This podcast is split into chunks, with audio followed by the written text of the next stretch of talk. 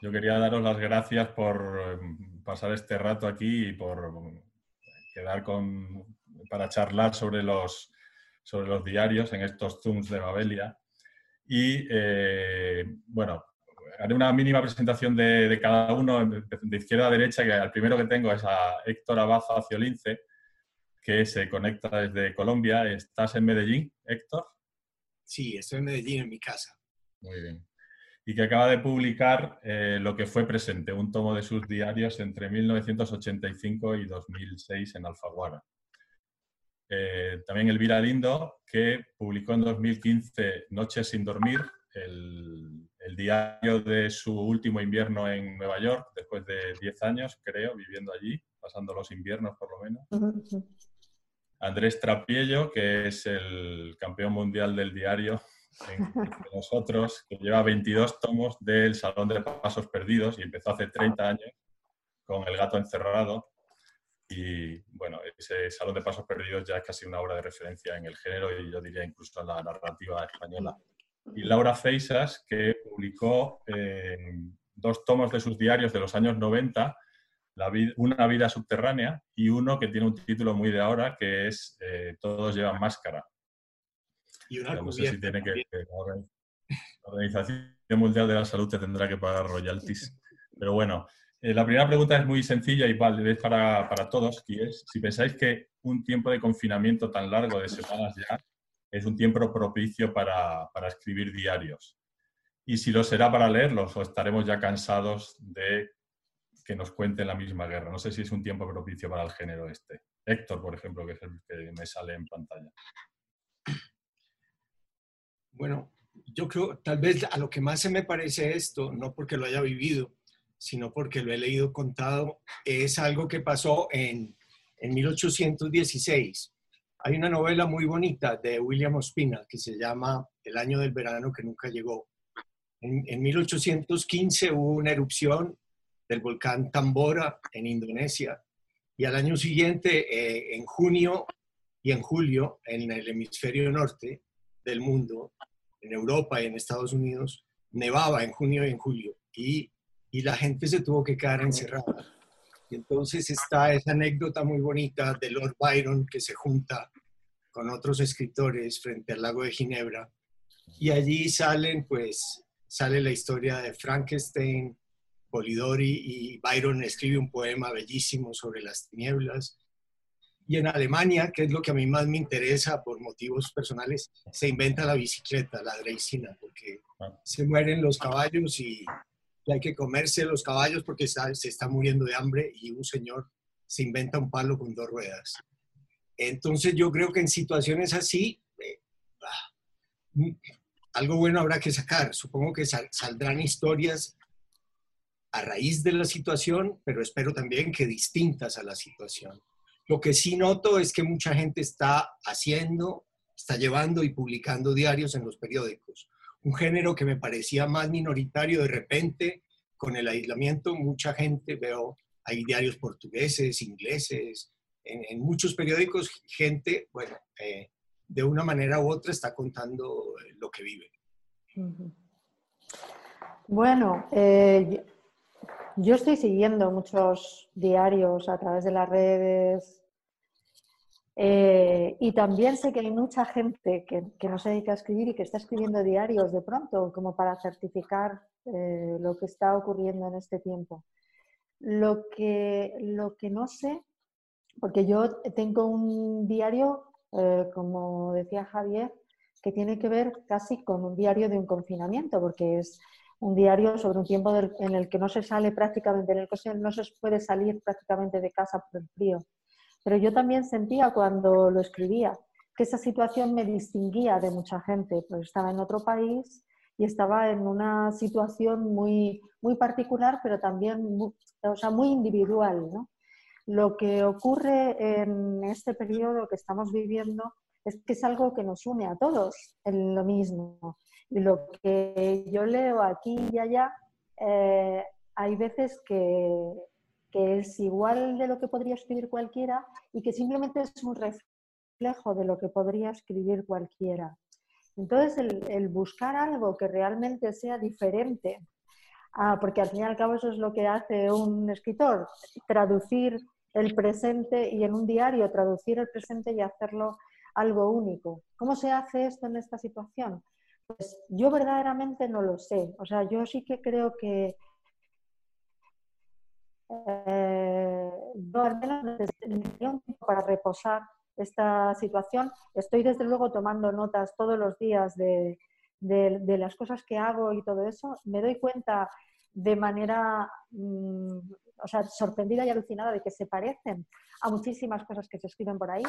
Y lo que sí que me parece estupendo, por así decirlo, es precisamente lo que están haciendo los no profesionales. Y también lo que están haciendo los dibujantes o los que tienen algo que ver con las artes plásticas, que están dibujando sus diarios y me, y me parece que a mí al menos me están ofreciendo cosas que me dicen más cosas que, que lo que estoy eh, leyendo, que todo se, todo se parece bastante, incluso lo que, y lo que yo escribo se parece también bastante a lo que escriben los demás.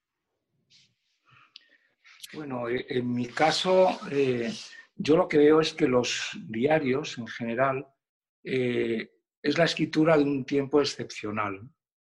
Ana Frank probablemente si no hubiera estado confinada nunca hubiera escrito su diario.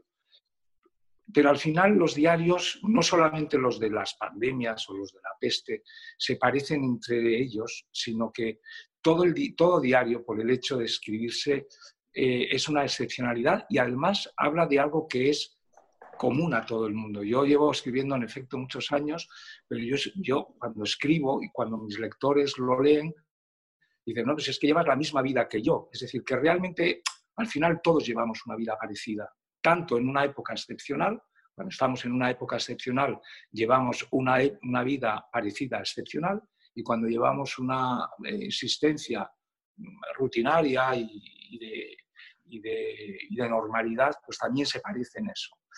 Y en realidad la gente que por primera vez escribe un diario, yo tengo la sensación de que lo que están es acotando su anormalidad. Es decir, no es normal verse escribiendo un diario, pero lo que hacen es intentar marcar cuanto antes el final del diario, porque lo que quieren es dejar de escribirlo. Cuando un preso, por ejemplo, el, digamos, el esquema más elemental de un diario son el conde de Montecristo en su celda, llevando un diario con barritas que va apuntando en la pared y tachando cada cinco una. Bueno, eso es un diario realmente. Y eso lo que está contando, eh, lo que está dirigido es llegar al final de ese diario cuanto antes. Pero eh, los diarios se parecen todos mucho y no se parecen en nada cada uno. Es decir, un diario es como una huella digital. Todos tenemos huellas digitales, todos, en los dedos. Y todas se parecen mucho hasta que te fijas realmente y ves que todas son diferentes. Y eso es lo que es eh, asombroso y lo que es, a mi modo de ver, una suerte poder hacerlo, poder leerlo, eh, es que muchas personas a las que no conocíamos nos abran su armario, nos abran una ventanita y veamos cosas que se parecen a las nuestras, pero que realmente no tienen nada que ver con nosotros. Si te fijas bien, al final cada uno aporta su pequeña cosa. Yo que no, no sigo muchos diarios, me deprime un poco la prensa, la radio, la televisión, cosa que no me sucedía en la época de normalidad. Es decir, en la época de normalidad me encantan los periódicos, me encanta eh, la radio, la televisión, y justamente en este momento me, me inquieta mucho, me, me, impacienta muchísimo, pero cuando me asomo a esos diarios nuevos de gentes, eh, siempre me sorprenden. Por la mañana que, que oigo la radio eh, a Carlos Alsina, que hace, recoge muchos testimonios de gente, cada uno de esos testimonios, se pareciéndose todos, todos llevan algo diferente. En los periódicos mismos, cada vez que un sanitario cuenta su historia, es absolutamente diferente de la historia de otro sanitario, siendo igual. Igual que lo que, lo que digamos es más aterrador de esto que estamos viviendo son las estadísticas. Son ese 250.000 contagiados, 25.000 eh, muertos. Porque parece que esos 25.000 muertos y esos 250.000 contagiados, la estadística los está laminando a todos por igual y eso es muy injusto. Y ahí es donde de pronto mm, saldremos por testimonios de personas queridas o de ellos mismos que nos revelarán sus diarios, su día a día. Y eso es lo que yo encuentro que, es, eh, que no tiene nada que ver con la literatura y tiene que ver sobre todo con la vida y con la, las ganas de sobrevivir que tenemos todos. Y, y, si se escriben ahora más que ninguna, en ningún otro sitio, es porque la gente necesita para sobrevivir contarse lo anómalo de esto. Es decir, esto está sucediendo y de esto voy a salir. De esto eh, voy a acabar algún día dejándolo atrás y, bueno, la inmensa mayoría de los que escriben diarios ahora yo creo que no volverán a escribir afortunadamente, esperemos, durante mucho tiempo, porque querrá decir que son felices, que vuelven a la normalidad y que, y que por tanto, y, dejando a veces detrás, ojo, cosas muy valiosas. ¿eh? Probablemente Ana Frank, si hubiera eh, terminado la guerra, si se hubiera salvado, probablemente no hubiera vuelto a escribir eh, ningún diario más. Primo Levi escribió prácticamente el gran libro y luego escribió secuelas de ese libro, pero ese es su gran libro Y, no necesitó más que ese libro para darnos un testimonio de, fin, de primer orden, ¿no? de primera importancia. Laura. Bueno, em, hay como un subgénero dentro del diario que es el diario de una experiencia concreta que escribe gente que habitualmente no es diarista. Hay diarios de guerra, como el de Georges Sand, bueno, que ella aparte sí que lo era. Eh, hay diarios de guerra, hay diarios de cárcel, de enfermedad, de conversión. Lo que pasa es que eh, la diferencia con nuestra experiencia actual del confinamiento es que en un confinamiento no pasa nada. Eh, a diferencia de todas estas mm, otras experiencias que son traumáticas en sí y que están, em, son muy tumultuosas, eh, el confinamiento es una vida que de hecho se parece mucho a la que llevamos quienes escribimos y especialmente quienes escribimos diarios, que es normalmente una vida muy encerrada, muy casera y muy monótona. Entonces a mí no me parece que esta sea una época em, de especial interés para, para, el género del diario eh, por el contrario, creo que eh, en cambio, sí que es una buena época para leer diarios, porque ahora parece como que estamos en una especie de hibernación, que se ha suspendido el tiempo, eh, que el tiempo fluye de una manera sin cortapisas como no fluye en tiempos normales. Em, y yo creo que la diferencia, es decir, mm, como más o menos estáis diciendo todos, todos los diarios que se están escribiendo ahora van a contar bastante lo mismo pero yo creo que em, justamente la ventaja de un diario, digamos, clásico, es decir, eh, un diario sin un tema específico y que se extiende en un largo periodo de tiempo, es que eh, cualquier experiencia, hasta las más eh, compartidas y las más comunes, como puede ser la experiencia que estamos viviendo ahora, que estamos viviendo con millones de personas exactamente lo mismo, estar encerrados en casa, toman un significado distinto a la luz de todo el resto. Es decir, que eh, en el contexto de lo que es la vida y, la personalidad y las angustias y los intereses de cada persona en particular, y eso se ve muy bien en el caso de un diarista como Gide, ¿no? de la manera como Gide, por ejemplo, vive eh, las dos guerras mundiales y las refleja en su diario, em, adquiere mm, su interés y su, digamos, particularidad precisamente a la luz de todo el resto del diario. Y algunos citabais en el, que como uno de los componentes que para la publicación, sobre todo del diario, es que pase el tiempo, la decantación del tiempo. No sé si estáis todos de acuerdo. Eh, vuestros diarios son muy diversos, eh, incluso en el tiempo de escritura, en la relación entre el tiempo de escritura y el tiempo de publicación. ¿Cuál es, ¿Cuál es el tiempo prudencial, si es que tiene que haber un tiempo prudencial entre la escritura y la publicación? Para mí, eh, largo, sea el que sea, pero largo. Eh, yo en algún momento mm, he estudiado el tema del, diario sistemáticamente, del diario en España, que es una cosa bastante fácil de hacer porque el corpus es muy pequeño y he observado mm, una correlación muy clara en el sentido de que eh, cuanto menos se tarda en publicar ese diario, menos marcado está el género diario como algo distinto del columnismo.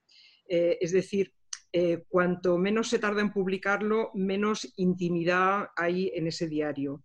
Y yo creo que los grandes diarios eh, son diarios publicados, bueno, grandes, mm, no, realmente no estoy hablando de calidad, sino del tipo de diario. El diario íntimo en el sentido más clásico, en el sentido del siglo XVIII-XIX, es un diario póstumo o por lo menos publicado eh, mucho después. Y yo me siento muchísimo más libre al escribir mi diario sabiendo que si lo publico alguna vez será cuando hayan pasado tantos años que ya eh, todo, aquello lo vea de otra manera o, en fin, eh, ya no importe tanto aparte de la censura que puedo ejercer, claro. En el, perdón, en el prólogo del de Héctor dice que el suyo es póstumo y acaba de publicarlo. ¿Nos lo cuentas? Pues, sí, como dice Laura, muchos diarios que se ocupan de la vida íntima son póstumos y es un problema que se les deja a los hijos o, al viudo o a la viuda. Es un problema que yo no le quería dejar a mi viuda ni a mis hijos, en realidad, porque, porque pobres, no sé, tener que ponerse a, a ver qué se quita, qué se deja y eso. Entonces, ya era casi póstumo para mí por el paso del tiempo porque lo empecé a los 27 años, cuando tenía el pelo negro y estaba estudiando y no tenía hijos. Y, bueno, y lo dejo cuando en el 2006, que es también un tiempo prudencial, casi 15 años en que ya me siento otra persona. Entonces, al sentirme otra persona, soy capaz de publicar cosas sobre un supuesto yo que ya no soy yo. Pero los diarios, tal vez por eso el título de, de, este, de este diario mío, que me gusta porque me lo aprobó Andrés, que es mi maestro en diarios, y aquí hay un libro de él eh, maravilloso sobre, sobre el tema. Eh, el diario se escribe en presente, el, diario es una cosa que uno escribe, eh, si no en el momento en que están sucediendo las cosas, muy poco después, o el mismo día o unos días después. Entonces, tal vez Laura lo sepa, Laura que ha escrito autobiografía, a mí no me iba a pasar esto, a mí no me iba a pasar, y que ha escrito diario sabe que es muy distinta, una perspectiva retrospectiva mirando hacia atrás, en la cual la memoria ayuda o perjudica, porque la memoria es lo que es, todos sabemos, bueno, la mía por lo menos es horrible, y, y, y otra cosa escribir en presente. Y otra cosa más lo que hace Andrés, que es reescribir, no sé, 10 años después. Bueno, copiar, pasar en limpio y ahí hacer ajustes. Y hay dos maneras de hacerlo. Hacer ajustes o no hacerlos. Yo no los hice, pero sé que Andrés los hace. Sí, yo, yo creo que hay muchas clases. O sea, es decir, yo, para la manera de juzgar un, diario, para mí por lo menos, acaba siendo el de la naturalidad. Es decir, yo no, eh, decía antes, cada diario es como una huella dactilar cada uno es diferente y tenemos que juzgarlos a cada uno de una manera diferente. Eh, que se deje pasar mucho tiempo desde su publicación o poco, mm, tampoco va a depender de, que ello, tampoco va a hacer que eso sea mejor o peor. Es decir, eh, si se corrige o no se corrige, si de pronto, como hay algunos escritores que terminan, pues eh, estoy pensando en Elías Canetti, diciendo esto que no se abra hasta dentro de 50 años, como los misterios de Fátima, eh, porque encierran peligros, eh, en fin, cósmicos. Otros, en cambio, que dicen, bueno, yo no toco nada del diario, pero es mentira, porque luego suprimen eh, una cosa que les parece que es comprometedora, o con los hijos, o con la mujer, etc. Es decir, los diarios están llenos de excepciones y están llenos de caprichos del que los escribe y de ideas personales o convicciones muy fuertes. Y por tanto, lo que tenemos que juzgar en un diario mm, no son esas cosas eh, intrínsecas del diario, sino lo que leemos.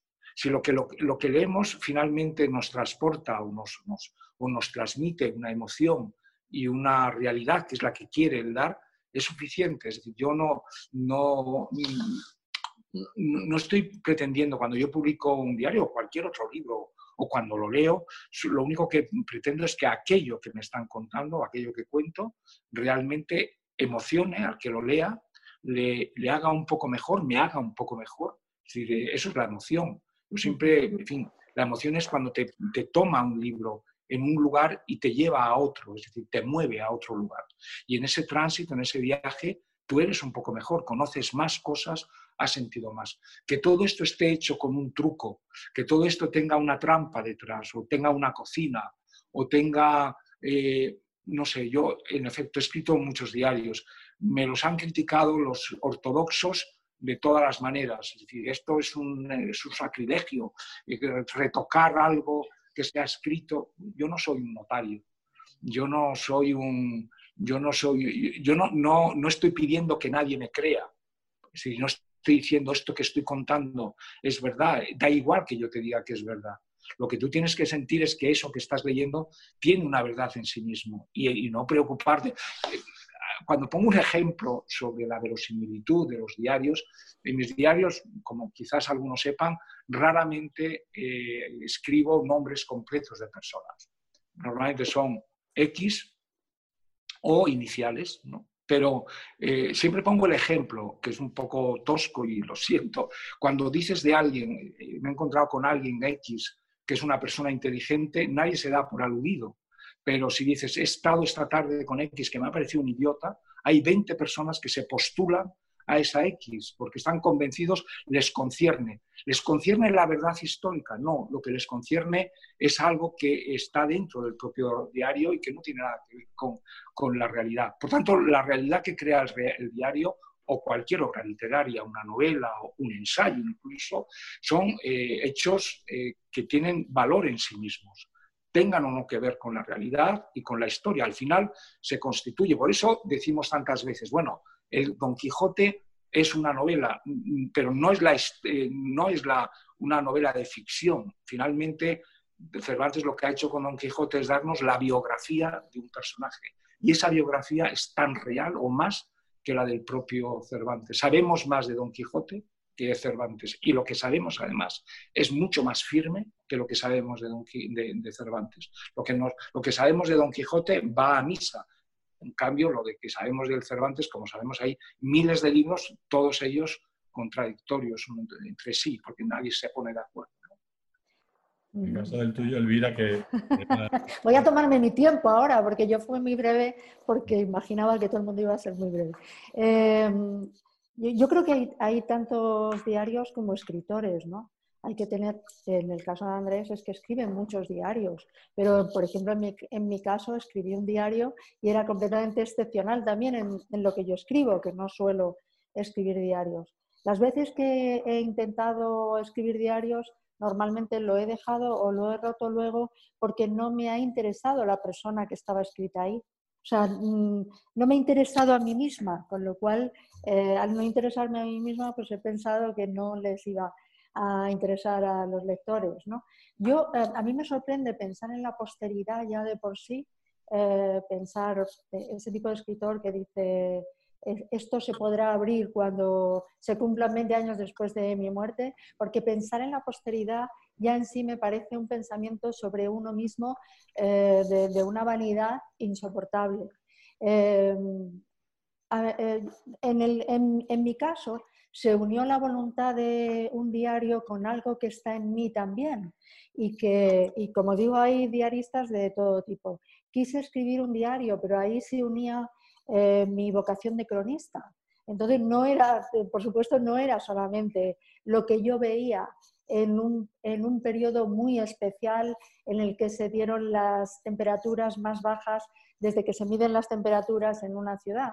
Eh, escribí el diario como manera de aferrarme a algo, de que también de que pasara el tiempo, de confesar cosas que yo pensaba, de recuerdos que me venían, porque en los confinamientos muchas veces uno piensa en el presente tanto como en el pasado, y, pero también estuve muy atenta a todo lo que pasaba en la ciudad, desde mi casa, desde la gente que venía a mi casa, desde la gente que veía por la ventana, desde lo que escuchaba en, la televisión, porque yo quería escribir un diario sobre ese tiempo, no exactamente sobre mí, sino sobre el tiempo que estaba viviendo. ¿no? Yo creo que hay muchos tipos de diarios, es decir, si yo leo el diario de Morna Lynch, que me interesa muchísimo, estoy leyendo también algo que me interesa sobre la historia de mi país, porque es una gran certificación de lo que pasaba en ese tiempo. Eh, si leo el diario de Ana Frank, eh, no estoy leyendo el diario de una diarista, estoy leyendo algo excepcional, que es una niña que se pone a escribir y que probablemente, como dice Andrés, no, no, si hubiera vivido, no, no hubiera vuelto a escribir. O sea, que yo creo que la naturaleza de los diarios es, mm, por ejemplo, el que yo escribí pertenece a, a un género muy marcado, que es el, de la persona que está en una gran ciudad y sabe que va a dejarla o vive una experiencia en la gran ciudad. En ese sentido, eh, cuando yo publiqué mi diario, salieron dos diarios que a mí me interesaron muchísimo, de dos mujeres también. Uno se llamaba Noches sin dormir, pero en inglés yo me pareció increíble que eso sucediera, Sleepless Night, de Elizabeth Warwick, y Hardwick, perdón, y otro que eh, de una escritora eh, que a mí me encantó, Olivia Lange, una escritora inglesa que se fue a vivir un tiempo a Nueva York y se llama La ciudad solitaria, aventuras en el arte de estar solo. ¿no? Yo creo que eh, algo tenían en común esos tres diarios y era que el diario de pronto se presenta como una manera de salvarse, de, de, de poder sobrevivir en un tiempo hostil. ¿no? Cuando decía que que este periodo de confinamiento eh, a mí por lo menos me, no sé, me, tomo notas, pero tomo notas y como eh, Andrés es verdad que la gente que escuchas por la radio y todo esto, me interesa muchísimo lo que dice de su vida, ¿no? Pero claro, ellos están en la acción. estás oyendo, bueno, o o una madre que ha tenido un hijo durante este confinamiento, o una enfermera, el médico que sale de una SUCIS. Entonces, realmente queremos oír lo que le pasa a gente a la que le están pasando cosas de verdad que están definiendo este, este momento. Por eso yo creo que en mi caso, si escribiera un diario de este tiempo, estaría mezclado con estas cosas que estoy oyendo de, gente a la que le están pasando en un periodo en el que, como decía Laura, parece que no pasa nada. O al menos a nosotros eh, dentro de nuestras casas. Otra cosa que quería decir es que hay algo que se ha repetido constantemente muletillas que se repiten constantemente en este periodo, que es los escritores no echamos de menos eh, el salir, estamos muy bien porque en el fondo nuestro, nuestra vida corresponde a una especie de confinamiento. Bueno, también hay escritores de todo tipo, yo me considero una persona de acción y sin estar en la calle o ir a hablar, eh, ir al teatro, ir al cine, ir a cenar, eh, para mí mi vida está, y, yo creo que es falso decir eso. Yo escucho a muchos escritores decir que están muy a gusto en sus casas y normalmente los veo por ahí eh, tomando copas, mesas redondas en, en, ferias, entonces no me lo creo. Yo creo que son coqueterías de las que se suelen decir cuando hablamos en público. Bueno, yo quería eh, decir una cosa, ya, ya, me he perdido con los turnos de palabras, pero es que quería comentar una cosa que ha dicho Héctor, que es un tema que a mí me interesa mucho, la diferencia entre autobiografía y diario. Em, tú has dicho, Héctor, que la diferencia está en la memoria, y es verdad. Cuando escribes algo que te acaba de pasar, lo recuerdas perfectamente, y si eso mismo lo tienes que contar al cabo de 20 años, mm, pues lo tendrás que medio inventar, lo cuentas de otra manera pero yo creo que hay una diferencia, eh, o sea, esa sería una diferencia, digamos, involuntaria, pero que hay una diferencia deliberada en el hecho de que cuando escribimos una autobiografía, la escribimos mm, eh, con, una cierta idea rectora, con un hilo conductor que nos hace hacer una determinada selección y además reelaboración, pero aunque no hiciéramos reelaboración, aunque eh, nos guiáramos por el diario de la época, ahora tenemos otra interpretación eh, y eso mm, pesa en el libro y eso le da una unidad a la autobiografía, como se la da a las novelas, que no tiene el diario. Eh, yo creo que mm, yo soy una escritora, digamos, sin género.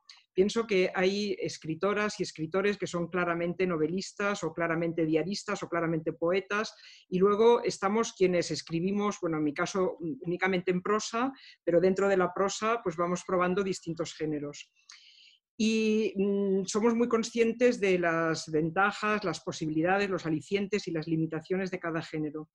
Y yo creo que em, la autobiografía como la novela pueden ser más redondas, son mucho más unitarias, tienen un sentido global, hay un hilo conductor y en este sentido em, estéticamente son más satisfactorias. Pero para mí la gran, eh, el gran atractivo, el gran interés del diario es cómo refleja eh, lo cambiantes que son las vivencias y las opiniones. Yo misma lo veo cuando publico un diario de hace 20 años que, bueno, como también has dicho tú, eh, Héctor, yo soy otra persona, me siento otra persona y por eso puedo publicar eh, aquello sin vergüenza porque ya no soy aquella. Pero es que además he cambiado de opiniones, he cambiado de percepciones, algo que antes no me gustaba, ahora me gusta, como Madrid, etcétera.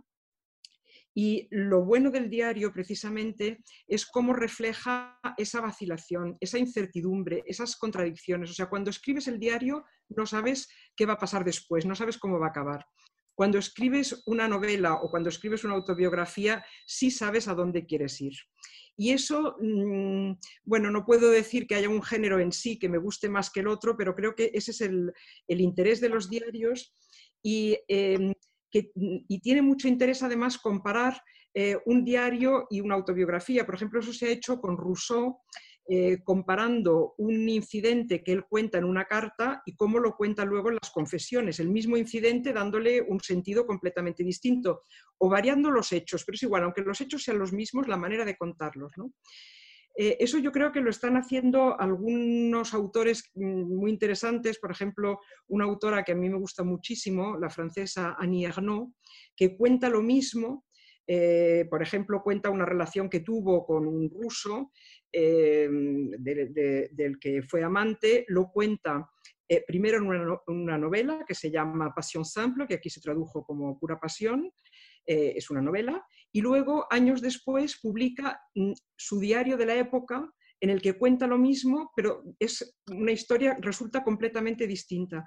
Y a mí me parece muy interesante eh, esta, mm, eh, bueno, esta actitud o esta propuesta, digamos, de eh, ir narrando las mismas cosas una y otra vez pero mm, desde puntos de vista distintos y en géneros distintos, porque así digamos que no cierras la interpretación. ¿no? O sea que creo que eso es como más mm, cercano a la, verdad eh, y es que no hay una verdad, sino que, como decía Doris Lessing, eh, la vida es como subir una montaña.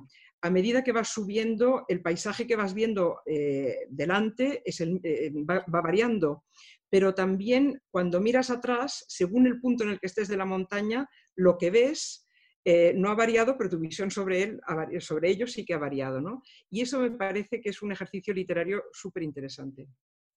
Una pregunta que surge siempre cuando se habla del diario es el límite, el límite de lo que se cuenta.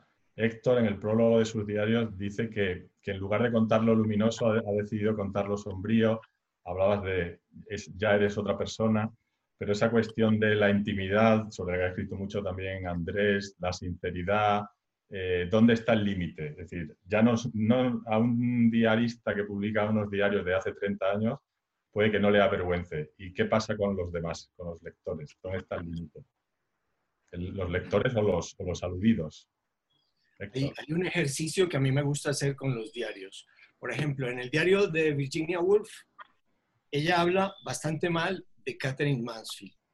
Y entonces, cuando uno coge una fecha de un diario de Virginia Woolf, donde ella dice que un cuento de Catherine Mansfield que a mí me encanta, que se llama Bliss, es pésimo y que, y que Catherine Mansfield ah, no habla sino de una sola cosa, eso lo leí ayer pensando en esta charla de hoy y hoy quería ver si en esas fechas de Catherine Mansfield, cuando ella va a visitar a Virginia Woolf, sale o no.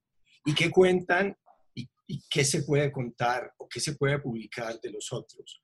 Hay algo que dice Andrés, Andrés dice que no, no sé si lo siga pensando, pero dijo, uno dice tantas cosas, a veces la sigue pensando y a veces no, que no, que no hay diarios íntimos, que en realidad, mm, cuando se publica una intimidad, deja de ser íntima y que uno siempre escoge, uno siempre escoge, por un lado, lo que escribe en el diario habrá algunas cosas que no escribe y escoge también lo que publica. En el ejercicio de honradez que yo traté de hacer, eh, lo que suprimí, que fue muchísimo, suprimí 600 páginas, suprimí sobre todo lo, lo, que me parecía a mí y a mis editores lo más aburrido, lo más repetitivo, pero no suprimí lo que más mal me hacía quedar, lo más vergonzoso, digámoslo así. Y los diarios suelen ser de, de las peores facetas de la vida, porque cuando uno es muy feliz y está viviendo muy feliz, no escribe diarios. ¿Para qué? Uno se dedica a vivir. Entonces, yo escribo diarios cuando estoy mal. y cuando hay una situación de estas difíciles, tampoco me interesa escribir la rutina repetitiva de la que hablaba Elvira. Eh, más bien uno se dedica a otras cosas. ¿Cómo, ¿Cómo ayudarles a los niños a sobrellevar el aislamiento? Yo ahora he estado desempolvando mis cuentos infantiles, como para dárselos amigos. Eh, por ejemplo, tengo un, un cuento, no, un poema didáctico para enseñar a jugar ajedrez. Entonces, trabajo en eso porque me parece mejor un poema didáctico para enseñar a jugar ajedrez a un niño en este momento que un diario donde digo me aburro, me aburro, me aburro. Y ahora, y una última cosa, Andrés dice que el diario es como una huella digital, que se parecen todas, pero que son distintas. Me parece muy buena esa imagen, pero yo pienso, o mejor dicho, en el diario en alguna vez puse que el diario es como un tatuaje. Yo no tengo ningún tatuaje, ahora todos los jóvenes tienen tatuajes. Los jóvenes escogen como que les nace un hijo y se tatúan la imagen del hijo. Leen un libro y se graban una, una frase que les encantó del libro. Un poco en los diarios uno va dejando eso. Nace un hijo y uno lo escribe. Eh, Mm, alguien te, hace una cosa puerca y uno la escribe. Eh, mm, va quedando como un tatuaje de algunos episodios de la vida que, se te quedan por algún motivo o que quedan en el diario para siempre. Mm. Bueno, yo creo que uno siempre es consciente de lo que publica. Es decir, que el grado de sinceridad, tú puedes escribir un diario y luego a la hora de editarlo escribir un diario o escribir un libro sobre tu familia. Y a la hora de editarlo tú eliges aquello que vas a publicar o no. Yo he hablado, yo, yo ya digo que no, no suelo escribir diarios porque más bien suelo dibujar o hacer tonterías en los cuadernos porque, porque me cuesta mucho, me cuesta más arreglar las cosas como una ficción, ¿no? Pero claro, les veo un, un peligro a los diarios, ¿no? Eh, como sabéis todos, convivo con un escritor y él escribe diarios no para publicar, sino para, para él. Y escribe y escribe y escribe. Y yo los veo acumulados en su armario y yo digo, ¿esto tenlo ordenado? Eh, sí, por si te sobrevivo no quiero tener esa herencia. Ten ordenado lo que quieres que se publique y lo que no quieres que se publique, porque eh, me parece de una gran responsabilidad. Es como dejar preparada tu herencia para que tus hijos no tengan ningún, ningún problema. ¿no? Entonces, eh, yo sé que cuando un escritor que ha tenido mucha obra muere, hay como una especie de, de, de hurgar de los, de los críticos, de los entendidos, de la familia, etcétera. Y yo creo que el escritor debiera eh, controlar qué es lo que quiere que se publique en un futuro, porque hay cosas que uno no quiere ver publicadas. Eh, yo soy muy consciente eh, y he escrito cosas que me parecían difíciles o que me podían parecer valientes, o que, pero soy muy consciente de lo que escribo y soy muy consciente de los, de los daños colaterales, es decir, que no me, a, mí no me, mm, no sé, no, me, no, me, sale a cuenta, no me benefician. Es decir, yo eh, pienso, mm, yo puedo ser muy crítica en lo que escribo conmigo misma, pero no tengo la intención de hacer daño con los demás. Entonces, en ese aspecto, no sé si será un aspecto muy literario o, o es más humano, no lo sé, pero el, el caso es que eh, yo, por ejemplo, creo que solemos escribir sobre nuestros padres mm, porque probablemente escribamos con más libertad sobre nuestros padres, pero no se nos ocurriría escribir mm, cosas desagradables sobre nuestros hijos, porque sabemos que les podemos hacer un daño de por vida, porque sabemos que podemos contar, porque les, les podemos dejar una mala herencia. Entonces no me creo eso de escribir con total libertad. Yo, yo no lo creo. Uno sabe uno, sabe hasta dónde puede llegar, uno sabe que a veces va a hacer un poco de daño y no le importa. eh, otro sabe que ha pasado un tiempo, como decíais antes, ha pasado un tiempo y entonces ya nada importa porque estamos en otra época de la vida, pero que uno es consciente de que, de que puede hacer daño y, al menos a mí sí que me importa. Eh, hay otras cosas en las que yo, por ejemplo, no pretendía hacer daño con lo que escribía y lo he hecho. Y no, y no me lo explicaba porque para mí no era hacer daño, para mí era Mm, escribir cosas sobre la vida, sobre experiencias, ¿no? Pero bueno, yo creo que apelar a, la literatura para escribir cosas que pueden ser como piedras en la vida de los demás, yo creo que no es, no es justo. Sí, yo, sí estoy de acuerdo, Elvira, con lo que dices. Yo creo que eh, si no eres francés, los franceses les encanta hacer daño Entonces, que a veces son muy extremosos. Es decir, hay gente que quiere hacer daño, hay otra gente que hace daño involuntariamente. ¿no? Le decía antes de contar una cosa comprometida y sentirse aludidos 20 personas. Obviamente tú ahí queda... En mi caso, el diario está hecho eh, Héctor cuando decía, bueno, no creo en el diario íntimo. Yo lo que sí que creo es que se puede hablar con intimidad de casi todas las cosas. Mm. ¿Qué quiere decir eso? Es decir, que tú eh, pones tu corazón al desnudo, hablando de cosas a veces muy elementales, ¿no? Sobre, no solamente hablar con intimidad de una rosa, hablar con intimidad de un mendigo con el que te has tomado una cerveza, que le acabas de conocer, o puede haber intimidad en la mirada hacia un desconocido, que, al que no vas a ver nunca más. Eh, mis diarios son muy extensos, es verdad, pero recuerdo un editor, no, no de los diarios, sino otro editor, que cuando publiqué el segundo tomo del diario me dijo con muy mala uva, esa mala uva española, de, bueno, ¿y tú por qué escribes un diario si a ti no te pasa nunca nada? Entonces digo, bueno, yo es que escribo de gente como tú y luego a mis lectores lo agradecen muchísimo. Eh, porque lo que más me gusta, y creo que eras tú, Elvira, la que lo decía, eh, yo no puedo vivir sin la gente. Soy un bastante misántropo, pero lo que más me gusta y lo que más me enriquece no son ni los argumentos de una novela, ni una novela, ni la literatura. y lo que me parece más difícil de un diario como el mío es tener que escribir de escritores, porque son las personas con las que más me relacione. Me gustaría ser carpintero porque estoy convencido que sería menos complicado que hablar de escritores. Pero como me ha tocado hablar de escritores porque soy escritor y me relaciono básicamente con escritores, pues lo tengo un poco más difícil.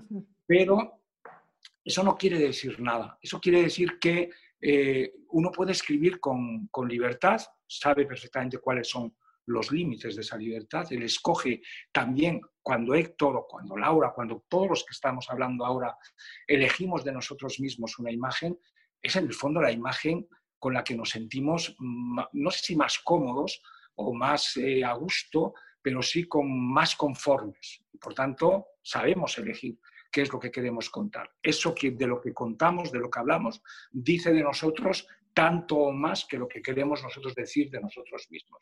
En mi caso, eh, como no me sucede nunca nada, por eso puedo hacer un, diario tan extenso, porque me dedico a poner el oído en las cosas que me cuentan. Y ahora en el confinamiento, como todos vosotros también, escribo mi diario, no más que lo que escribía eh, antes de la pandemia. escribo exactamente igual.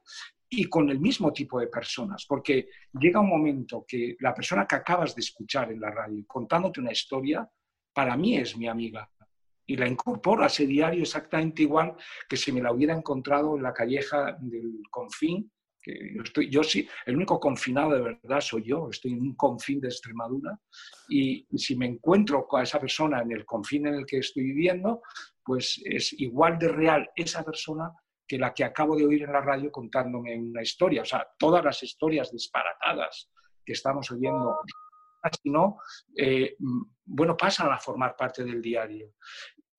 ¿Qué pasará dentro de unos años? Yo tardo mucho tiempo en publicar, en escribir el diario y publicarlo. O yo espero que el día que pase a mejor vida, ¿verdad? Pues que, los, que no se publique nada de lo que no estaba publicado por mí, porque será decepcionante ver lo mal que escribo. Entonces, no, no porque tenga miedo de que se revele cosas, secretos de Fátima, no. Todo lo que quería decir ya lo, lo, lo voy contando, solo que procuro cuando lo reescribo contarlo un poco mejor contarlo un poco mejor quiere decir contarlo un poco, mm, con, un poco más de verdad. Es decir, que tenga una entidad que no sea ramplón, que, que tenga una profundidad que a veces en el apunte directo en el apunte directo no está, pero hay que, hay que ser conscientes también de que hay muchos escritores que lo que mejor dan de sí, músicos y pintores, es el esquicio, el boceto, el, dibujo eh, a abuela pluma es mucho más expresivo que luego la sinfonía que quieren prepararnos con todo el mundo. Entonces, por eso es muy difícil. Cada obra termina siendo lo que buenamente puede ser, ¿no? Y, no, yo no me preocupo ni de la posteridad, ni siquiera de vivir para el diario. Decía un amuno sobre los diarios de Amiel, y ahí pobre aquel que vive para escribir un diario. Es, un drama tremendo, y más si eres escritor, no te quiero contar. Andrés hablaba ahora de los franceses y antes Laura decía que al estudiar el diario en español eh, la tarea era relativamente fácil porque el corpus es pequeño. Eh, en sus diarios, Héctor dice que en Colombia él no recordaba que nadie hubiese publicado ninguno, luego alguien le, habla de dos, pero ¿por qué creéis que, que ahora hay tal proliferación de diarios fuera ya de la, del confinamiento, se publican muchos. Javier, perdona, déjame comentar eh, sobre esto que este tema que había salido de, lo íntimo y de si cortamos o censuramos, porque me parece importante. Eh, yo en, mis diarios mantengo mm, eh, sin censurar y publico cosas que son bastante íntimas, en mi autobiografía también, eh, primero porque el tipo de diario que yo quiero hacer, no porque me parezca mejor o peor, sino porque es el que a mí me interesa, es eh, el diario que es a la vez íntimo y cotidiano, las dos cosas, o sea, es diario y es íntimo. Y los diarios que a mí más me han interesado, como el de Virginia Woolf, que traduje, por cierto, o el de Silvia Plath o el de Gide, son eh, las dos cosas. Em, pero, mm, como decía Héctor, eh, no solamente eso, sino no solamente quiero contar cosas íntimas, sino además eh, contar cosas en las que yo no salgo especialmente bien parada. ¿Por qué? Porque creo que eso les da credibilidad eh, y les, hace, les da interés. hay quien escribe unos diarios que son tan obviamente de cara a la galería que más que diarios son autoagiografías y a mí me parece que no tienen interés y además eh, son bastante irritantes. Dicho eso, mm, yo sí que censuro algunas cosas o porque ya son demasiado íntimas y me duelen demasiado y porque eso de que eh, hoy soy una persona distinta a la que era hace 20 años y ya no tengo nada que ver con aquella, bueno, eso es verdad en algunas cosas, pero en otras, desgraciadamente, sigo siendo la misma, sigo cometiendo los mismos errores y me siguen doliendo ahora cosas que me dolieron hace 20 años y esas no las quiero publicar y también para tener la sensación de reservarme algo, ¿no? De no, eh, si no tendría la sensación de pasearme desnuda por la calle. Y eh, hay cosas que, eso, que quiero, eh, que quiero que no se publiquen. y luego lo que decía Elvira de los daños colaterales, creo que es algo que realmente quienes mm, hacemos escritura autobiográfica en cualquier cualquiera de sus subgéneros nos tenemos que plantear muy seriamente. Eh, no sé quién era que hablaba de, que en Francia eh, los escritores, no sé si era Andrés, que decía que los escritores franceses les encantan los daños colaterales, pues no sé, porque les dan publicidad. De todas maneras, en Francia esto es muy serio porque ha habido procesos. Por ejemplo, Christine Angot fue una vez condenada a pagar 40.000 euros a la ex de su pareja actual porque había escrito una novela que con nombres supuestos eh, y siendo presentándose como novela, aún así todo el mundo reconoció a esta señora, etcétera, y bueno, tuvo que indemnizar. Pero en cuanto, o sea, volviendo eh, a los daños colaterales en este país, en el que, yo sepa nunca ha habido un juicio por esto, corregidme si, si me equivoco, eh, creo que es un tema muy delicado porque no podemos evitar ser a la vez juez y parte. O sea, eh, no hay ninguna ley que nos mm, diga, bueno, yo no sé muy bien cuál es mi ética, pero la nación ha decidido esto y por lo tanto, pues como con los impuestos, yo pago mis impuestos y ya no me planteo si tendría que dar más, si estoy dando demasiado, eh, simplemente cumplo la ley. En esto no hay ninguna ley. Entonces tenemos que aceptar que es eh, siempre injusto porque al final siempre la decisión la tomamos nosotras. Em, de lo que publicamos y no. Yo lo que intento es resolver eh, este, esta espinosa cuestión caso por caso, es decir, saber eh, si esta persona de la que voy a hablar lo va a leer, no lo va a leer, si es justo o injusto lo que digo, eh, si etcétera, etcétera. Eh, pero bueno, mm, lo, intento hacer. También, como decía Elvira, yo no quería herir a algunas personas. Con el diario no me ha pasado, me ha pasado con novelas y sin embargo se ve que las he herido. Bueno, es inevitable, supongo, pero yo intento no hacerlo y sí que pienso que hay que dejar preparado efectivamente el diario para mm, después de nuestra desaparición y no endilgarle ese, eh, en fin, ese compromiso eh, tan delicado y tan arduo a quienes nos van a suceder. Yo querría hacer también una pequeña apunte íntimo completamente, una confesión. A mí lo que me gustaría en realidad sería llevar un diario como lo llevo y cuando terminara el diario diría, caramba, me ha salido Guerra y Paz he escrito el Quijote. Eh, este libro es, los diarios, al fin y al cabo, eh, son vidas, como vidas, a mí me gustaría hacer trabajar en un monumento literario, pero eso está fuera del alcance saberlo de todo el mundo. Por tanto, hay que darle la importancia que se le da. Y, y yo últimamente doy importancia a las vidas, pero le doy mucha menos importancia a los libros. Siempre y cuando los libros eh, no sean una vida. Cuando un libro es una vida, le doy la misma importancia que a una vida. Por tanto, a veces eh, eh, yo creo que en el primer tomo del diario mío, El gato encerrado, ironizaba sobre lo de escribir una novela por la mañana y mandarla al editor por la tarde. Ahora lo que ironizo es a ver si un día escribo mi diario y cuando voy a cogerlo resulta que es eso, guerra y paz. No, no me ha pasado hasta ahora, os lo diré. Preguntaba antes si, tenía, si alguien tiene una explicación para esa, esa escasez que hasta hace, pues no sé, 20 años tenía la literatura en español de diarios y la abundancia de ahora. No sé, tú quizá, Andrés, que has publicado ensayos también sobre el diario, ¿cuál es tu explicación? Se suele hablar de la confesión, la tradición católica, pero no sé si sirve ya ese argumento. Sí, bueno, yo creo que el, español, en la, digamos, en la, en la idiosincrasia española, eh, es la gente es bastante pudorosa para sus... Así como cuando tú lees memorias francesas o diarios franceses, donde, pues, por ejemplo, el, está institucionalizado el, los à trois, los, los, amantes, lo tal, y lo hablan de todo ello con una gran... Yo estoy leyendo ahora las memorias de Claude eh, Lanzmann, donde habla de todo eso con una enorme naturalidad. Entonces, en España eh, a la gente es muy cerrada, es decir, es muy comunicativa, muy expansiva, pero luego es muy cerrada para las cosas íntimas. Y, no, y bueno, y de hecho somos de una generación en la que nuestros padres eran poco menos que seres herméticos. Eh, y eso se ha traducido en la, en la literatura, cómo no.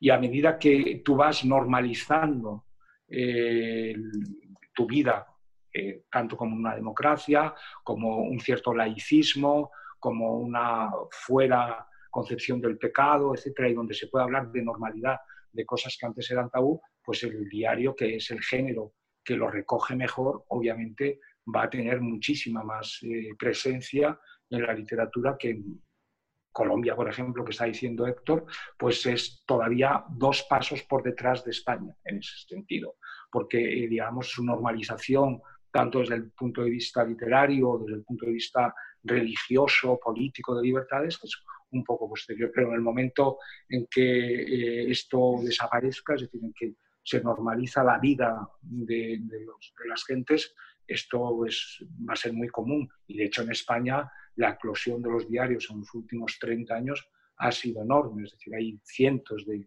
de diarios con más o menos mérito, más pequeños, menos pequeños. Creo yo, ¿eh? no sé.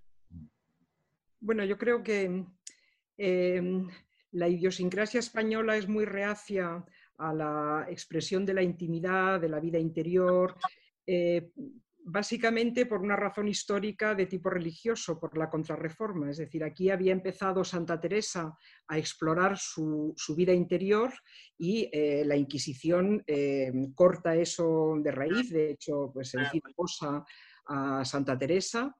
Eh, y empieza un periodo, que esto lo vemos, por ejemplo, en las cartas de Blanco White, cuando, o en su autobiografía, cuando recuerda su juventud, em, hay un ambiente totalmente inquisitorial, es decir, eh, mal se puede explorar em, tu propio pensamiento, tu interioridad, cuando no tienes libertad em, para, pensar, eh, para, dudar, para, cuando hay ese, ese ambiente asfixiante y, como digo, casi totalitario de la Inquisición. Y en cambio, eh, y, cuando hay además una ortodoxia revelada que eh, te impone, digamos, una, hay una sola intimidad eh, religiosamente correcta, que es la que tu confesor te dice. Y en cambio, en los países protestantes, al no existir la institución de la confesión ni la autoridad religiosa, y eh, tienes una relación directa con, llamémosle Dios o con lo que tú crees que es Dios, que pasa además por un texto escrito, por la Biblia, con lo cual em, eh, tienes que establecer forzosamente un diálogo interior con ese texto y lo lógico además es hacerlo mediante otro texto y aparte los países protestantes alfabetizan mucho más a su población que los católicos. Eh, lo que es indudable es que el diario se desarrolla sobre todo eh, en países o protestantes, el diario y la autobiografía de corte confesional se desarrollan en países o, eh, protestantes o donde hay libertad religiosa, como en Francia. Entonces, eso por una parte. Por otra parte, eh, yo creo que la mm, presencia de las mujeres eh, eh, en los sectores cultos, su participación en la, vida cultural de una sociedad, también influye en el sentido de un mayor, una mayor exploración de las emociones. ¿no? Eso es lo que hicieron, por ejemplo, en Francia las preciosas en el siglo XVII. Y esto además, mm, si lo digo yo, pensaréis que es mi vena feminista, pero lo dice Benedetto Croce, lo dice para mal, o sea, lo dice, eh, dice si la literatura moderna ha tomado ese aire de una gran confesión es por la influencia de las mujeres, pero eso lo dice de una manera peyorativa y lo dice también Juan Marichal. Eh, en el caso de España, el diario íntimo mm, como género literario no solamente empieza muy tarde, sino que además es muy curioso cómo eh, cuando empieza y se empieza a desarrollar, que es em, em, entrado el siglo XX y hasta finales del franquismo, luego ya mm, con el posfranquismo entramos en una nueva etapa, pero es muy curioso ver que en toda esa etapa, dónde lo desarrolla, dónde se desarrolla y quién lo desarrolla. Y empieza clarísimamente, además casi el mismo año, esto es curiosísimo, en Cataluña, con eh, Pla, con Manent. Ya sé que Pla luego rehizo completamente su diario, pero el diario auténtico, eh, aunque fue de 100 páginas y luego cuando lo reescribió lo convirtió en 800, pero el, eh, el cuaderno gris original empieza en 1918. El mismo año Manent empieza el suyo y Estelric lo empieza creo que en el 14 y luego lo, sigue, lo prosigue un poco después. Entonces, tanto esa, generación como la siguiente de eh, Max Aub, Rosa Chacel, como eh, Barral, Gil de Viedma, etc., todos ellos tienen en común el eh, ser personas muy vinculadas a culturas extranjeras. Es decir, que el diario eh, llega a España por esa influencia europea, porque eh, Pla es corresponsal en París, lee y traduce el francés, etc. Manent es un especialista en poesía inglesa y francesa. Eh, Au Chacel se exilian. Y luego Barral, editor de literatura extranjera, Gil de Viedma, educado, no sé si en Oxford. Es decir, que realmente hay una idiosincrasia española, para resumir, que eh, por motivos históricos, sobre todo de tipo religioso y por machismo, eh, desdeña completamente eso que Gil de Viedma llamaba la cultura de sentimientos eh, y por lo tanto desdeña o huye la expresión, la manifestación de, lo íntimo y cuando llega lo íntimo en forma del género de diario es a través de personas especialmente vinculadas a esas culturas extranjeras, mientras que Delibes, por ejemplo, eh, cuenta que su editor, que es Lara, le pide que, escriba un diario, pues bueno, porque todo lo que hace Delibes se vende, entonces pues le, pide que escriba un diario. Y entonces Delibes, eh, que finalmente escribirá y publicará un diario, pero será un diario donde solamente cuenta sus expediciones de caza y cosas así, o sea, absolutamente no íntimo, escribe un prólogo donde, entre otras cosas, dice toda expresión de lo íntimo o toda no sé qué íntimo, eh, no recuerdo la cita exacta, me repugna. Y me pareció que, bueno, que un viejo castellano como Delibes eh, estaba expresando mucho más que una opinión personal cuando decía esto. Mm, me gustaría añadir algo. Bueno, de todas formas, Delibes toda esa parte sentimental la volcó en su literatura, ¿no? Con lo cual, a pesar de que él en el, prólogo de su diario dijera eso, luego eh, yo creo que, en fin, se reflejaba lo que era en, la ficción. Eh, yo sí que he observado eh, esa, esa especie de impudor en, los libros americanos que, que, he leído, en los libros tanto en las memorias, autobiografías como diarios. Yo, eh, al, margen de lo que sea la historia del propio país, pienso que la configuración de ese país como un país enorme donde la gente está muy separada y donde uno se, se, separa de su propia familia a partir de los 16 o 17 años, realmente te prepara de una forma tan salvaje y tan rotunda para la vida individual que tú puedes escribir casi lo que quieras sin que a nadie le importe. Y yo creo que no se puede comparar con, países como Italia o como España, que somos, o como Irlanda, que somos países, además de muy católicos, muy conscientes de nuestras familias, de nuestro entorno, de nuestra sociedad, de, los tabúes, etc. Em, lo hacemos, yo creo que de una forma natural, somos mucho más pudorosos, eh, como decía Andrés, probablemente muy abiertos en la calle y luego a la, hora de escribir yo creo que manejamos con mucho pudor la intimidad. Bien es verdad que a mí ahora mismo en la, literatura americana hay un exceso de lo escabroso. Quiero decir que para que una infancia sea interesante, una vida sea interesante, un día a día sea interesante, no quiere decir que, te, que tengas que volcar un montón de cosas tremebundas en, lo que escribes, sino solamente tendrían interés los sucesos. Y yo creo que sí que hay como una escalada en los últimos tiempos en, los libros que se publican para ver quién la cuenta más gorda. Yo creo que, no nos podemos comparar con, con los escritores americanos, porque cuando tú lees lo que cuentan memorias o autobiografías es padre alcohólica, madre que mató a su padre, madre, o sea, es imposible casi que en nuestras vidas sucedan tantísimas cosas y cosas tan dramáticas y en una misma familia. Y hay otra cosa ya para acabar que me parece, em, decías Javier que en España ha habido, y hablábamos del pudor, mm, muy poco em, muy pocos diarios eh, y, precisamente por eso el pudor yo creo que yo, yo creo que mm, las mujeres lo hemos tenido más difícil, por eso me interesan mucho más ahora las cosas íntimas que cuentan mujeres porque son reveladoras, ¿no? Pero yo creo que es, son géneros que a, los lectores les están interesando muchísimo más. Eh, los diarios, las memorias, eso que llaman autoficción, que ya no sabemos lo que es, los géneros híbridos. ¿Por qué? Porque yo creo que de alguna manera la literatura ha dejado de contar historias. Entonces, cuando uno coge un libro, lo que quiere encontrar en ese libro son otros seres humanos. Eh, me parece muy bien la experimentación, pero si se abandona la observación de los seres humanos que ha tenido tradicionalmente la literatura, pues uno lo abandona para irse a libros donde sí que encuentra seres humanos. Y entonces llámalos eh, novelas inspiradas en una vida real, eh, diarios, autobiografías, como sea. Pero el lector quiere encontrar voces humanas en lo que lee. Y yo creo que eso es ahora mismo lo que ha hecho moverse el interés, porque a lo mejor en las novelas no encontramos tanto eso que buscamos los que leemos.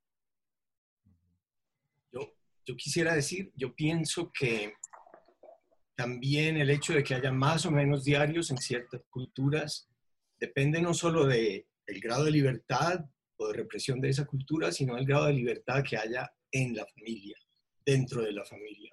Por eso es bastante frecuente que haya diaristas solitarios o solterones, eh, generalmente porque, o que, o que haya diaristas que tienen una familia muy confiable.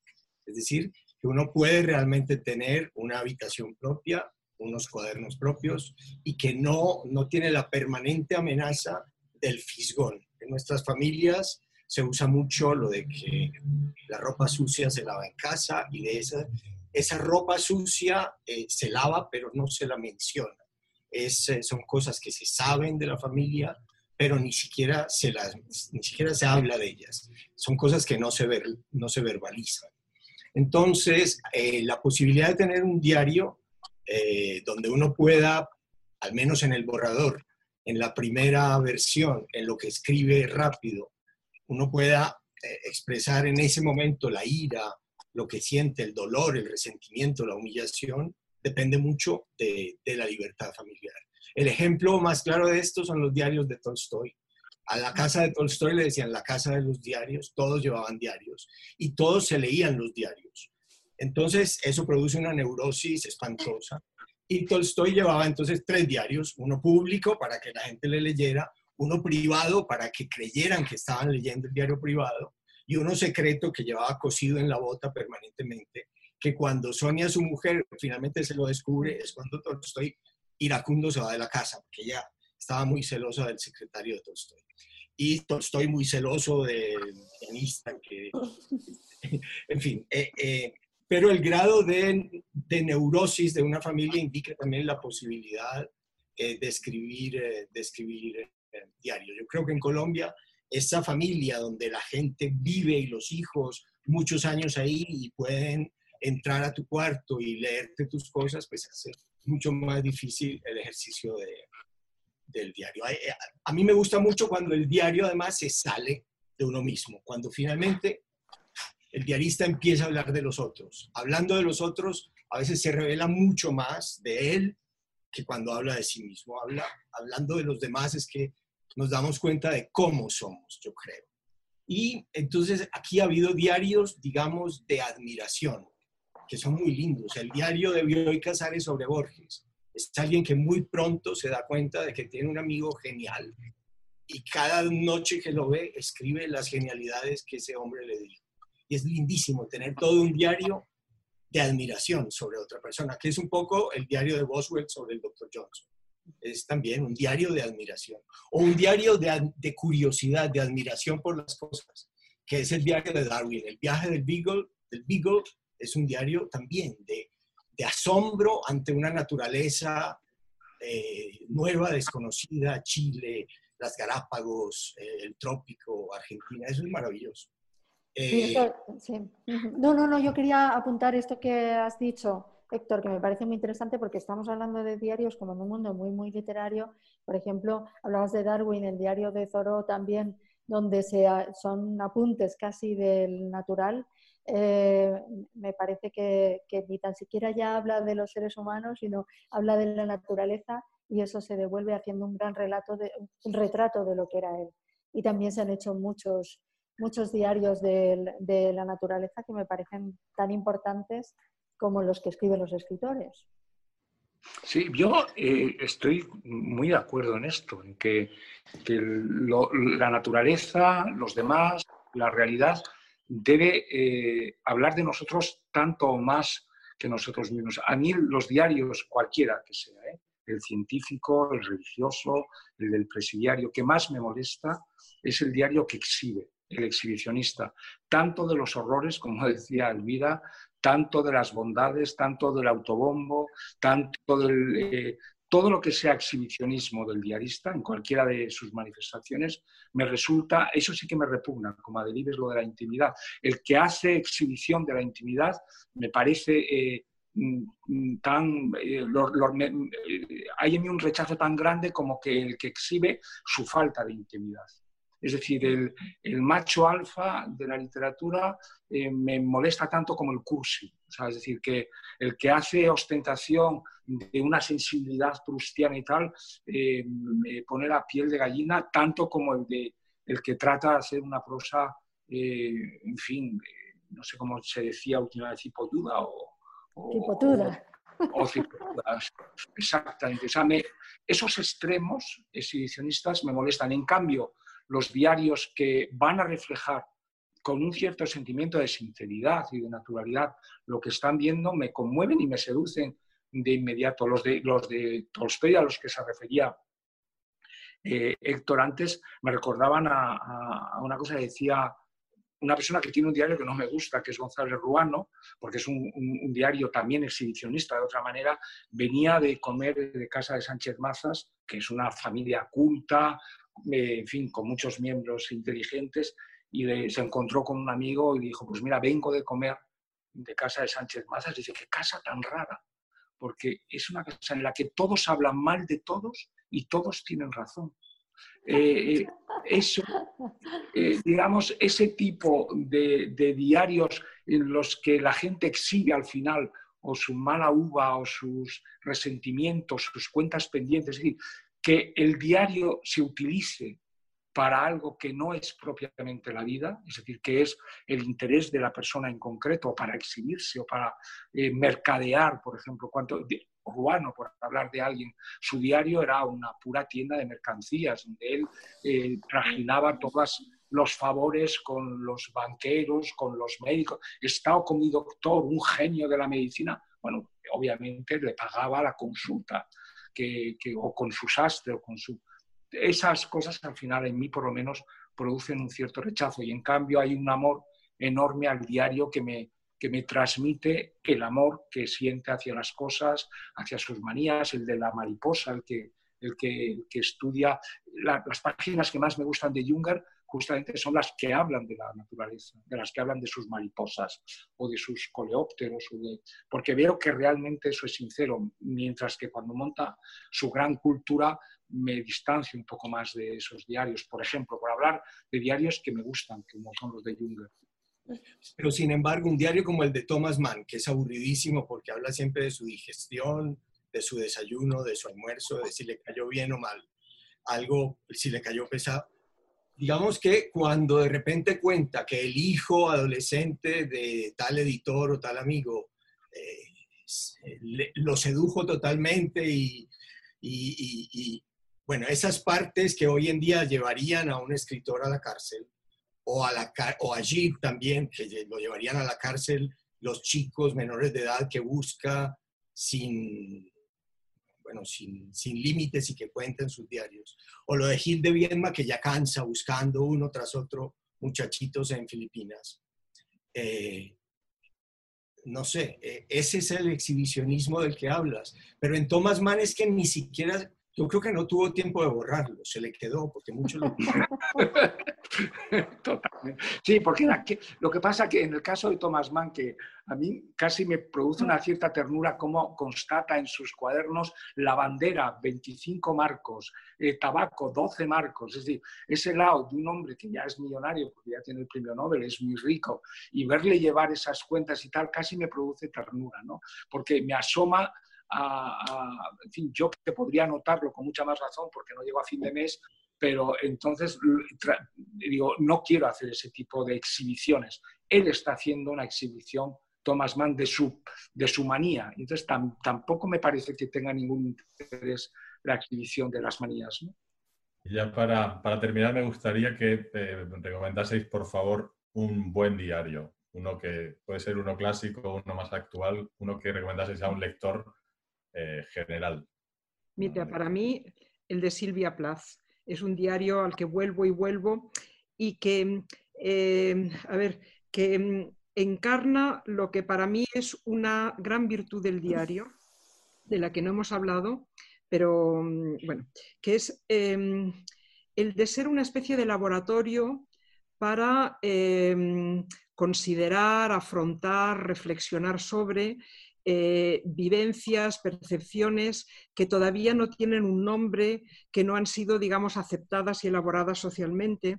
Y en el caso de Silvia Plath, eh, su gran tema eh, en este diario que ella empezó como a los 17 años y que fue escribiendo hasta unos días antes de suicidarse a los 30, si bien los dos últimos volúmenes fueron destruidos por, por su marido, por Ted Hughes, eh, el gran tema de, Silvia Plath es em, la mm, dificultad de ser mujer y al mismo tiempo tener un proyecto, una ambición, una vocación, en su caso una gran vocación literaria y además un gran deseo de que esta vocación la llevara al éxito em, en, todas sus formas.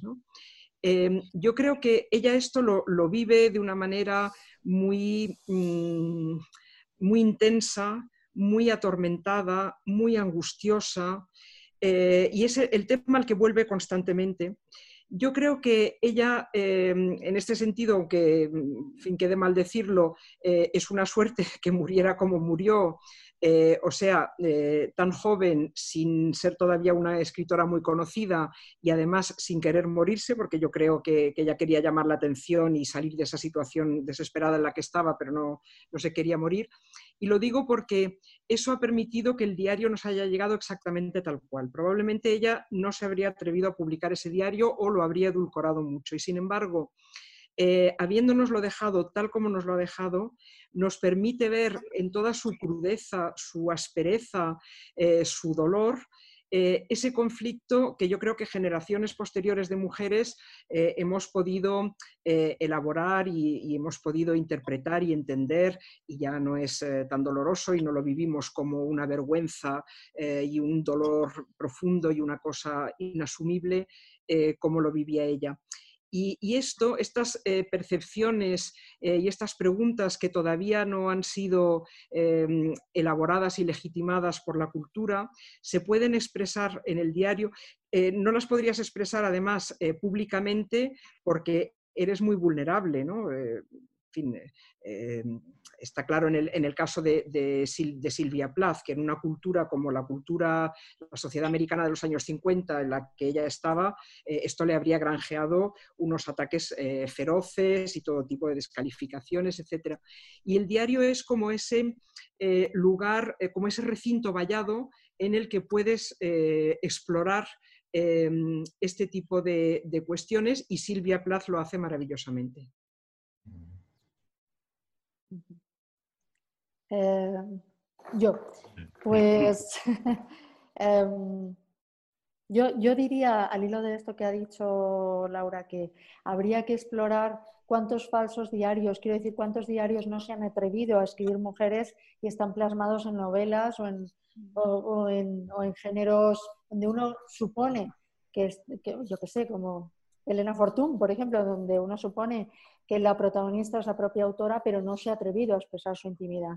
En, ese aspecto a mí me gusta muchísimo el, diario, un diario confesión, que es el de John Cheever, un autor que, me encanta, y es un diario sobre su, sobre su homosexualidad dentro de su matrimonio con sus hijos, etcétera, sobre su homosexualidad y sobre el alcoholismo, al que probablemente le condujo no solo a la época, sino también esa, e, esa vida en el armario. ¿no? Y, bueno, por, por, ponerle una nota de color, hay una película que está basada en esos diarios, que no me acuerdo cómo se llama, que es muy buena, basada en los diarios de John Cheever, que está protagonizada por Dennis White, es fácil encontrarla. Y me parece que es Far From Heaven. Y, y, me parece muy interesante, precisamente porque es el diario de una represión. Y no creo que, no creo que él pensara en publicarlo, aunque finalmente se publicó. Bueno, yo voy a recomendar un diario cinematográfico que acabo de descubrir hace una semana por gentileza de Jonás Trueba. Son los diarios de un cineasta judío, eh, documentalista, que se llama David eh, Perloff eh, es una, una, cosa rara. Al principio son cinco o seis horas de diario, de, los últimos años 70 al año 83, en varias ciudades. El que se pueden descargar gratis en, la red. Eh, el que lo inicie es una filmación hecha sobre su familia, sobre su intimidad. Este, es un, este era un, un documentalista judío que hizo dos o tres documentales sobre el ejército judío, sobre las primeras guerras eh, de judías contra, contra los, los egipcios. Eh, y el diario no tiene nada que ver, tiene que ver y no tiene que ver con esto, es la mirada de un hombre sobre al que no le pasa nada, pero que decide que todo lo que le pasa al mundo le pasa a él. Y es en varias ciudades, básicamente es Tel Aviv, eh, también Jerusalén, y a las personas que se anime a ver eh, el diario, les recomiendo lo mismo que me recomendó Trueba a mí, y es que llegue al final, es decir, que vea el último episodio, porque a veces tiene, como todos los diarios, pasajes de una cierta, de una cierta monotonía o que puede caer en, en la, en fin, en, una cierta autocomplacencia, eh, que se olvide de ello. Hay, un, hay una cosa también muy bonita en, estos diarios, que vale también para la literatura, que hay una cierta escritura cinematográfica muy torpe, eh, propia del, de, una, de, una, película hecha en 16 milímetros. Eh, no, hay, no hay travelings, la cámara está en la mano siempre, es la mirada sobre su familia, su mujer, sus hijas, la gente que se encuentra en la calle, está todo bastante sincopado. Pero cuando terminas de ver las cinco horas o seis horas eh, que, dura la película, eh, dices, caramba, eh, esto es más o menos lo que me habría gustado a mí hacer con lo que no me ocurre. Yo, yo, me levanté a coger el, el, diario que más me gusta, que es este, los diarios de Stendhal, que se llama Vida de Henry Brulard. Y curiosamente abrí al azar, no sé si me van a creer, y abrí al azar y sale esta, este es un dibujito de su diario de Don Quijote. Y él cuenta que desde la muerte de su madre no se había reído. Y que cogió el Quijote y se moría de la risa. Y que está feliz finalmente de poderse reír después de, la muerte de su madre. Y que el padre le quitaba el libro y le prohibía seguirlo leyendo porque se reía mucho tiempo, demasiado. Y tenían que ir al campo a ver cómo estaban las viñas y no sé qué más, una cosa que tenía harto estandal. Eh, y él quería seguir riéndose con el Quijote. Y este diario me gusta mucho y yo cuando lo leí pensé, pues no sé, si a Stendhal le servía escribir un diario, a lo mejor a mí también me sirva y por eso empecé a escribir un diario bueno, Héctor, tú sabes que en este diario, eh, que fue el que, el que me inició a mí en los diarios, yo soy un gran partidario de los diarios de... Y sobre todo una frase que sale en ese diario que es maravillosa, que yo cito en alguno de los míos, que es que dice, cuando miento me aburro. Sí. Y eso es lo que me hizo pensar que contar la verdad era mucho más divertido que inventarse las cosas y de quién decía Borges que odiaba la mentira porque era una inexactitud. de alguien, no me acuerdo de quién. Muy bien. Bueno, pues muchísimas gracias por las recomendaciones, por las ideas, por las reflexiones y nos vemos pronto en, los bares, como se dice aquí. Gracias, Javier. Gracias. Gracias, A todos. Gracias a todos. hasta luego, gracias, encantado. Chao. Qué gusto verlos. A mí también.